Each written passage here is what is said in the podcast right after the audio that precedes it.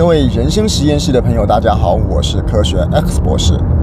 这一集我要分享《谁与争锋》的参赛心得，希望对大家有帮助。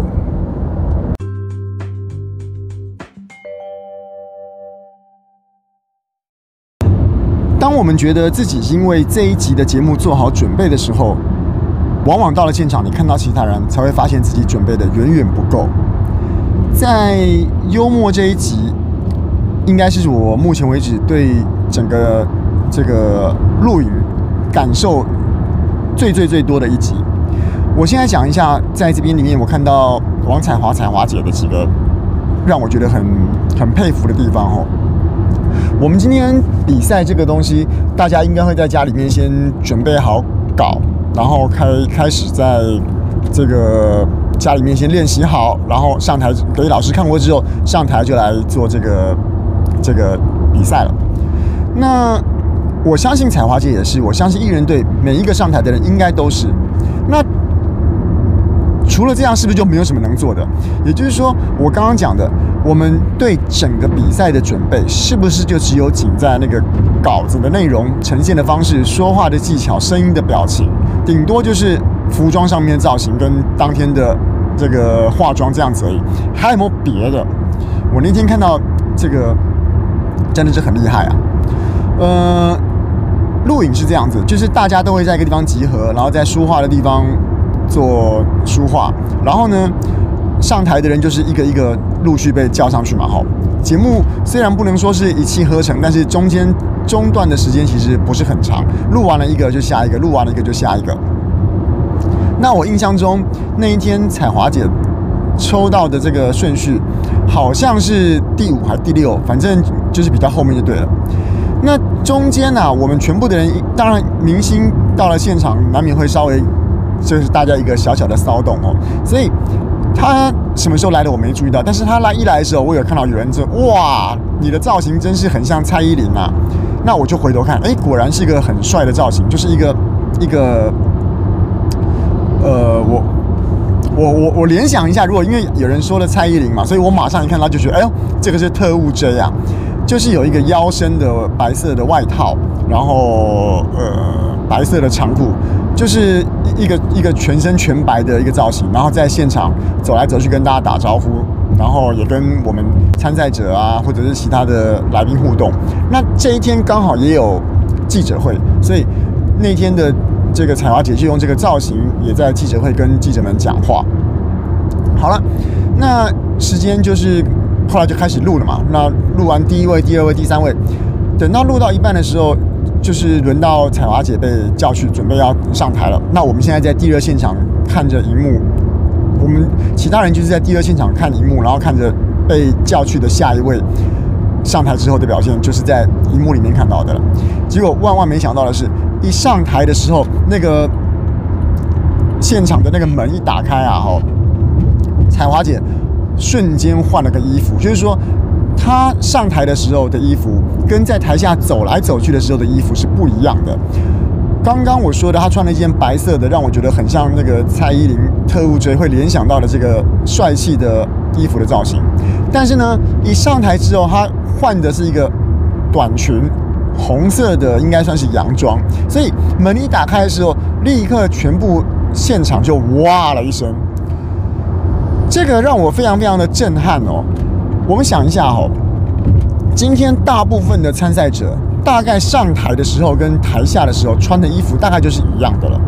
很少人，当然顶多就是我从家里面。可能我真的带了衣服去那边换，因为我可能是舞台装嘛，所以从家里过去的那段路上可能不方便穿着舞台装过去。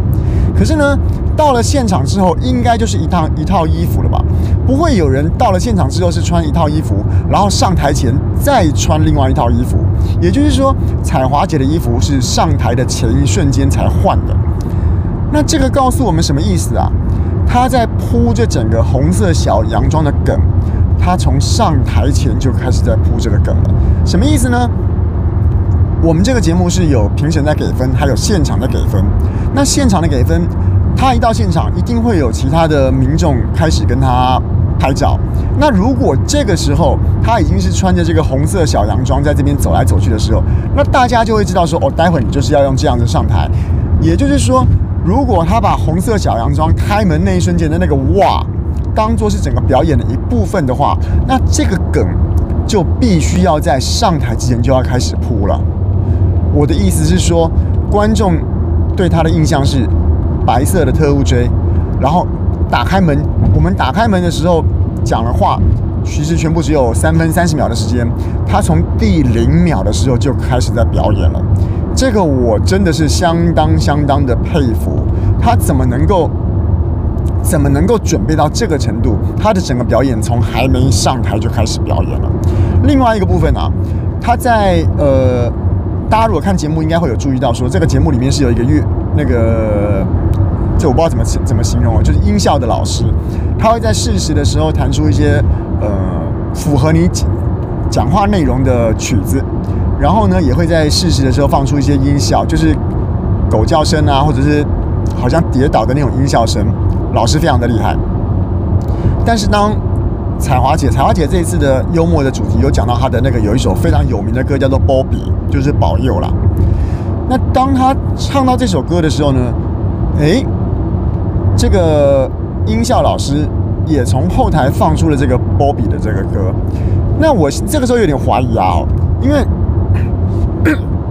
我以前就有听说过啊，电视节目里面如果要播一些歌的话是有版权费的，所以电视节目里面放到其他的。一些有版权的歌的时候，他们会特别的注意，可能会有那种长度上的限制，然后或者是说真的太长的话，可能就有版税的问题。所以我的感觉，我的感觉，在那个音效老师的音乐库里面，感觉好像理论上，我猜啦，波比这首歌应该不是常备的。当然，波比是一首很很通俗的歌，所以或许有准备也也有可能。但是那一瞬间，我忽然觉得，我猜。而且我也相信，而且我也感觉，这个应该是彩华姐预先就跟这个制作单位的音效老师讲好，就是他可能有一个像是 MP3 的档案或者是怎么样，已经先给老师了，所以老师才能够适时的时候赶快把它弄出来。当然也有可能是老师先就是真的是太厉害了，随时一找就有这一段。可是我更相信，或者是说今天不讲我也相信了哈，就是。彩花姐细心的程度，已经细心到还要去跟这个音效老师沟通。而再者，我更相信的是，我们每一个人出场的时候，都会有一段小小的那个，有点像是司仪老师的介绍。比如说，我可能介绍我是谁谁谁谁谁谁谁，结果他被介绍就是，哎，我印象中好像是国民男神的妈，说不定连这一段。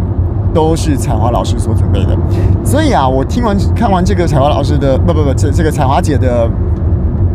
整个表演之后，我深深觉得我们的准备叫做真的叫做不如啊！艺人之所以是艺人，真的他们准备的地方比我们多很多。我们可能自己觉得说，在家里面把稿子念熟，然后呢，声音表情控制好，跟老师演练过，把整个架构弄顺了，背好了，然后当天穿个得体的衣服。上台就算了，结果没想到人家的准备早就在一个节目的开始之前就开始在做表演了，这个真是让我深深感到佩服的地方。